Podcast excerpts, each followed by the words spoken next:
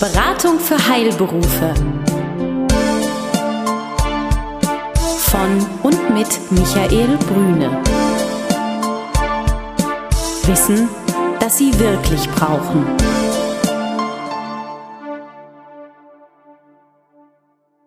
Sie sind Arzt, Zahnarzt oder Apotheker? Dann erhalten Sie von Michael Brüne und seinem Team einen einmaligen Service.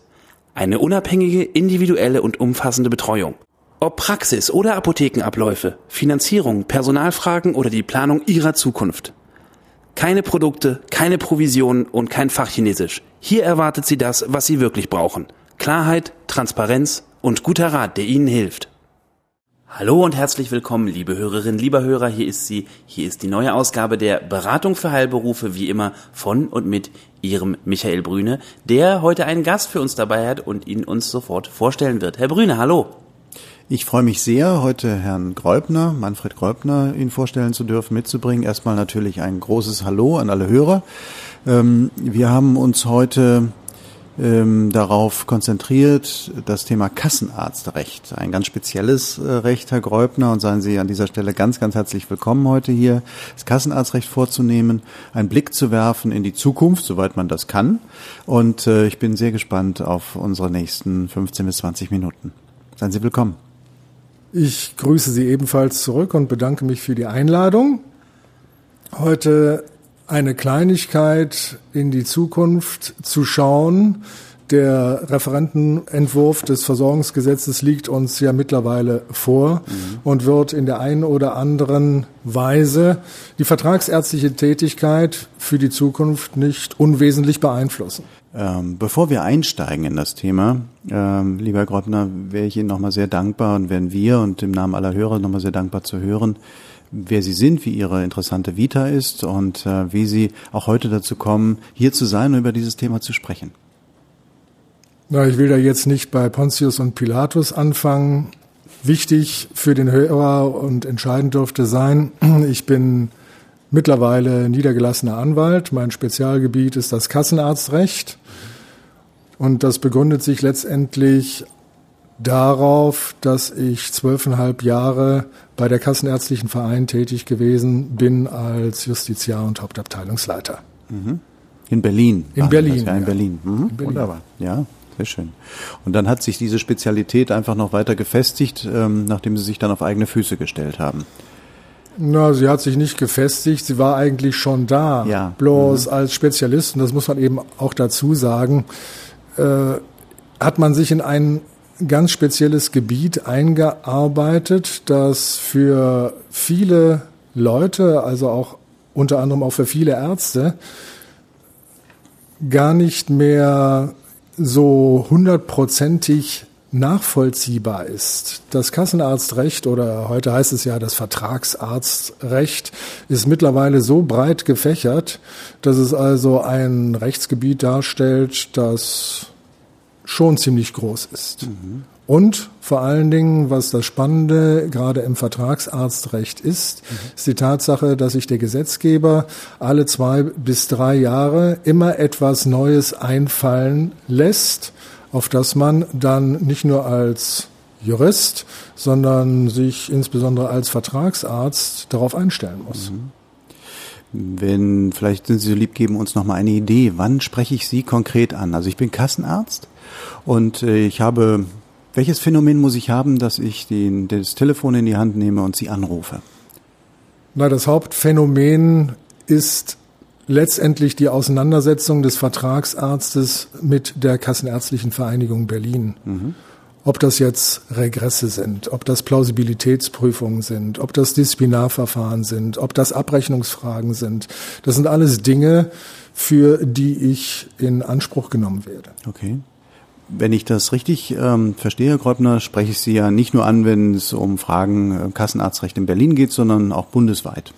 Richtig, ich bin prinzipiell bundesweit tätig und berate mhm. auch alle Vertragsärzte im Bundesgebiet. Eine Frage von mir, ich bin ja, stehe ja mehr am Rand thematisch. Mhm. Ist dieses Recht denn bundesweit überhaupt einheitlich oder gibt es da auch wieder pro Bundesland Besonderheiten? Das ist pro Bundesland einheitlich. Gut.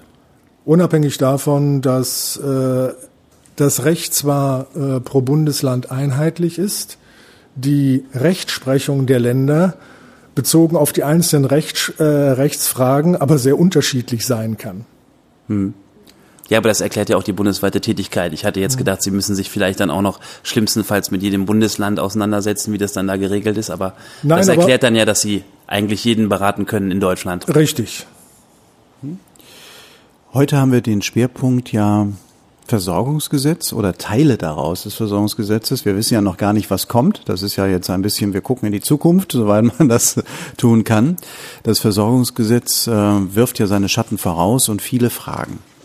Und ein Thema, das ist vielleicht das erste. Was geschieht, lieber Herr Gräubner, aus Ihrer Sicht, wie haben Sie das oder wie schätzen Sie das ein, mit dem freien Verkauf der kassenärztlichen Zulassung?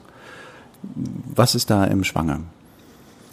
Der Gesetzgeber hat hier gewisse Vorstellungen entwickelt, wie es ab dem 01.01.2012 sein könnte.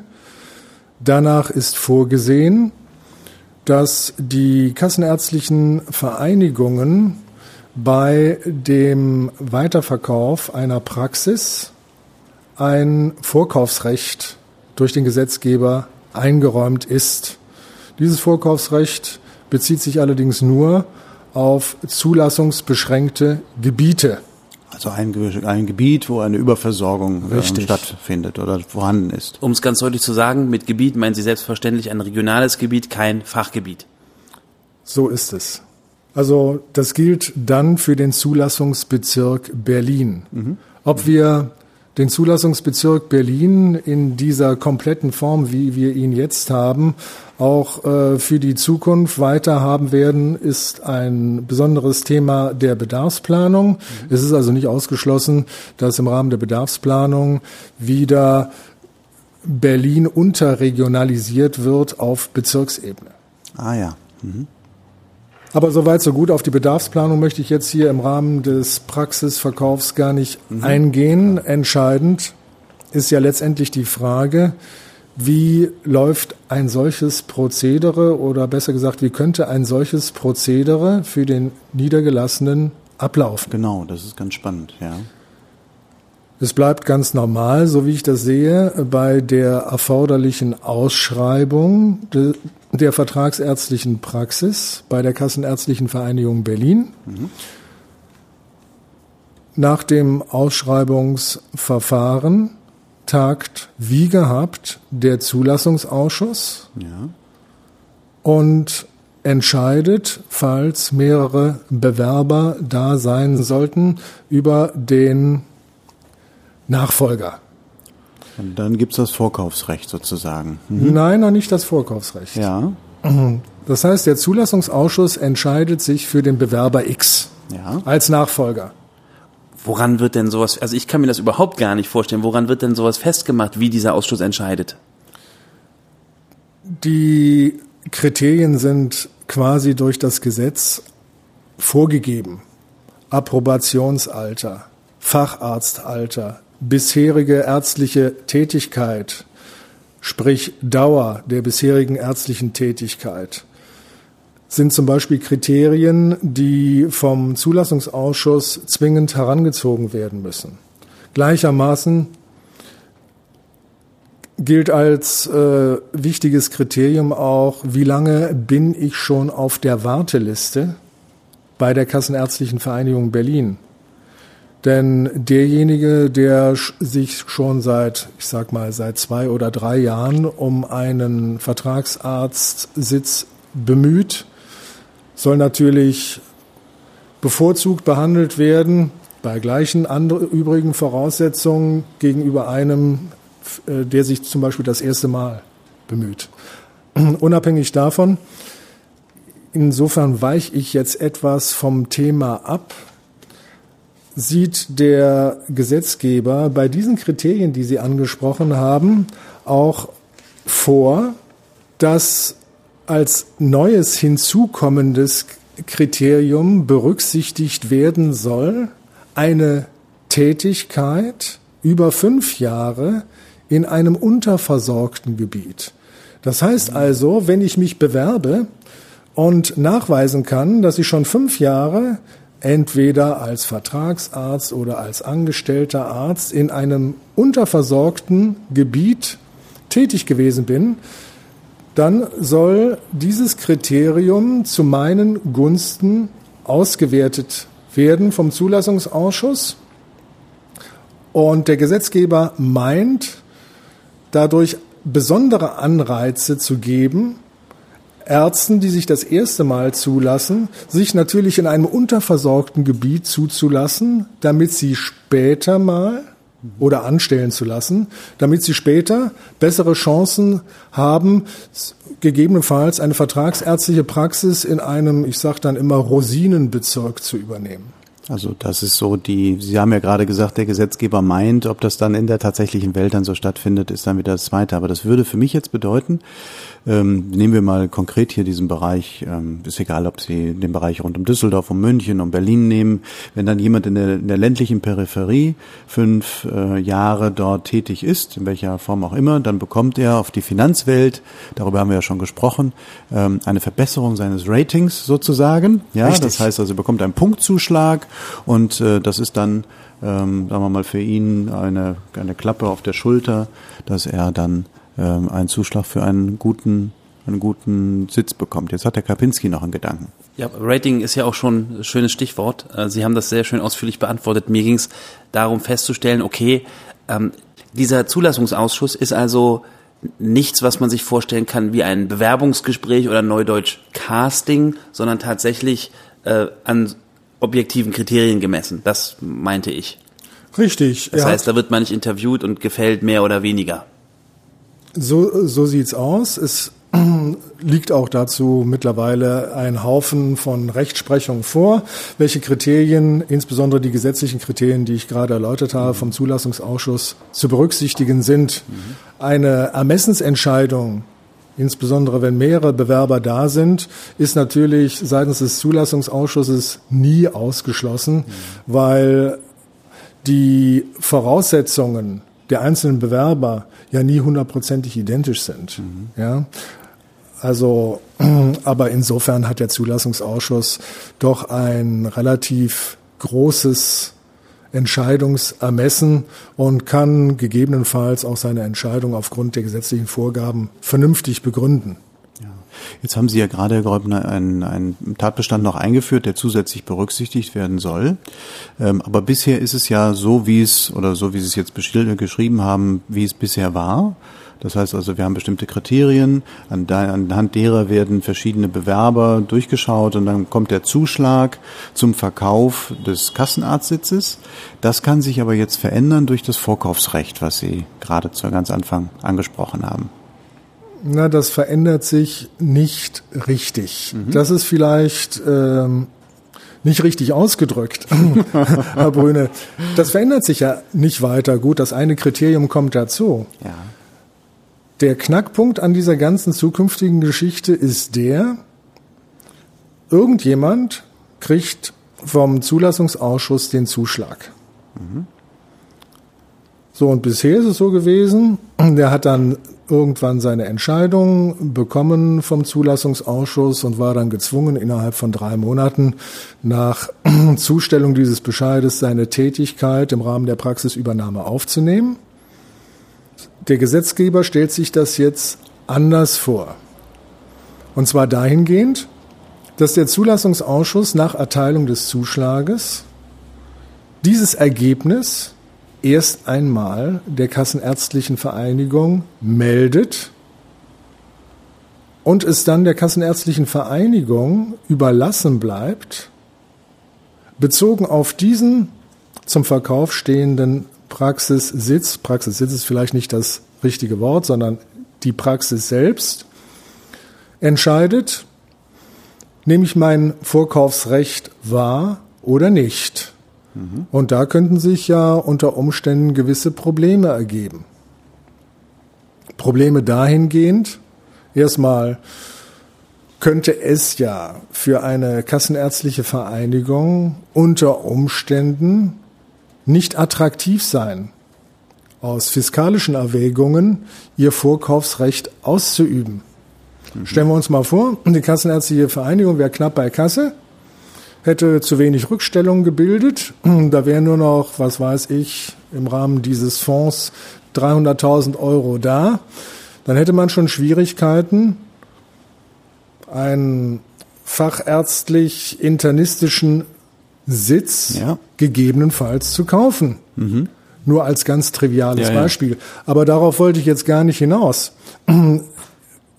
Entscheidend ist, dass der Auserwählte, um es mal so auszudrücken, von vornherein, trotz der Tatsache, dass er vom Zulassungsausschuss auserwählt wurde, nicht davon ausgehen kann, diesen Praxissitz zu übernehmen. Mhm. Weil die Kassenärztliche Vereinigung ähm, das Recht hat, äh, nochmal zu schauen, wollen wir das selber vielleicht haben, um in einem überversorgten Gebiet äh, eine Bereinigung vielleicht ähm, stattfinden zu lassen. Richtig. Mhm.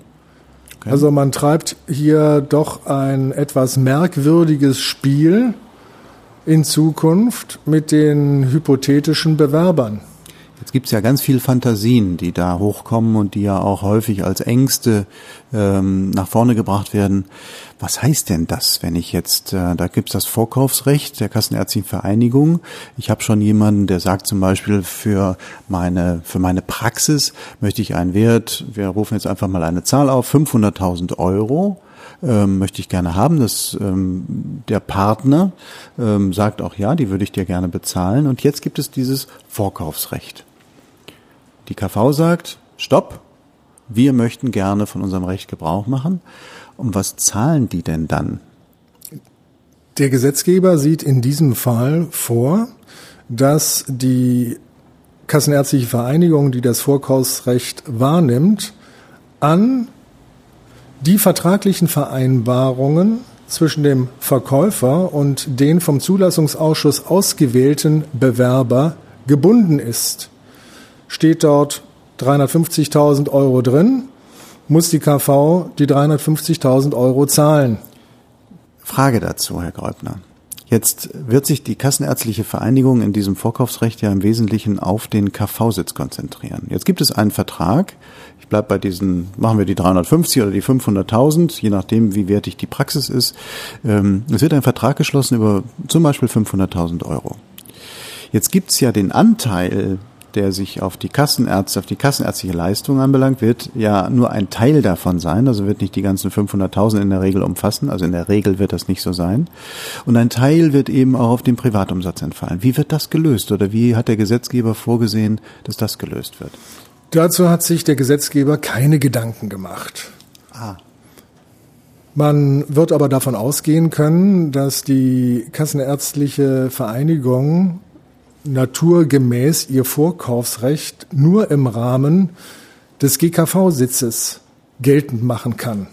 Und insofern wäre es dann für die Zukunft zu überlegen, ob man im Rahmen der Praxisübernahmeverträge dann ausschließlich nur auf den GKV-Bereich abstellt. Denn es wäre ja theoretisch zumindest möglich, dass ich als Praxisabgeber im Rahmen des Verzichts auf die Zulassung und bedingt durch das Vorkaufsrecht der Kassenärztlichen Vereinigung ja ausschließlich meine GKV-Praxis letztendlich der KV übereigne. Mhm. Aber mich wird ja niemand daran hindern können, auch in den gleichen Räumlichkeiten, zumindest als Privatarzt, weiter tätig zu sein. Mhm.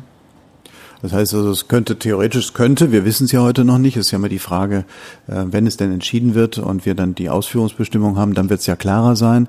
Aber es könnte sein, dass ein Vertrag so gestaltet werden muss, ein Teil, wir verkaufen den kassenärztlichen Teil, wir haben den, für den Privatteil eine zweite Vereinbarung, die vielleicht untereinander auch in einer bestimmten Abhängigkeit stehen, weil für viele Praxen ist es sicherlich nicht so attraktiv, äh, nur den privatärztlichen Teil zu erwerben oder für viele Ärzte ja nur den privatärztlichen Teil zu erwerben, weil ja auch heute eben mit Kassen ähm, auch IG-Leistungen zum großen Teil umgesetzt werden können. Also es ist ja schon eine, auch eine wirtschaftliche Betrachtung für den Übernehmer.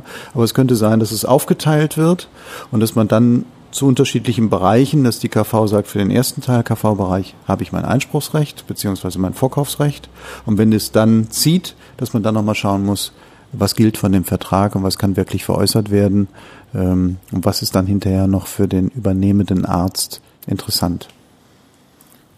Möglicherweise wird es darauf hinauslaufen, dass es sinnvoll sein könnte, im Rahmen solcher Praxisübernahmen zwei Verträge mhm. zu machen, nämlich einen Vertrag über die GKV und einen Vertrag über die PKV. Mhm.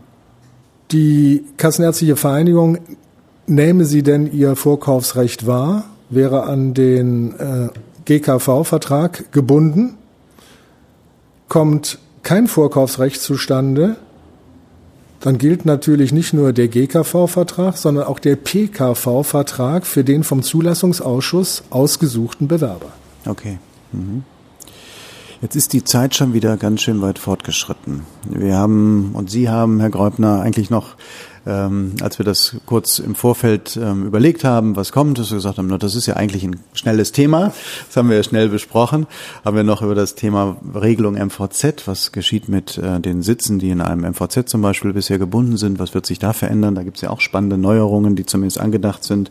Wir haben über das Thema äh, Werbung, was tut sich da im Bereich der ärztlichen Berufsordnung, was hat sich da getan? Das war ein Thema, was auf dem letzten Ärztetag nochmal konkretisiert worden ist. Was bedeutet das eigentlich? Und Sie haben so einen schönen Spruch vielleicht gerade zum, oder einen, einen Gedanken, nenne ich das mal, einen Gedanken zum Abschluss gehabt, ähm, den ich sehr schön fand, wo Sie sagen, Ärzte machen keine Werbung, sondern Sie informieren lediglich. Sie informieren lediglich. Und äh, das waren eigentlich noch Themen, die wir vertiefen wollten.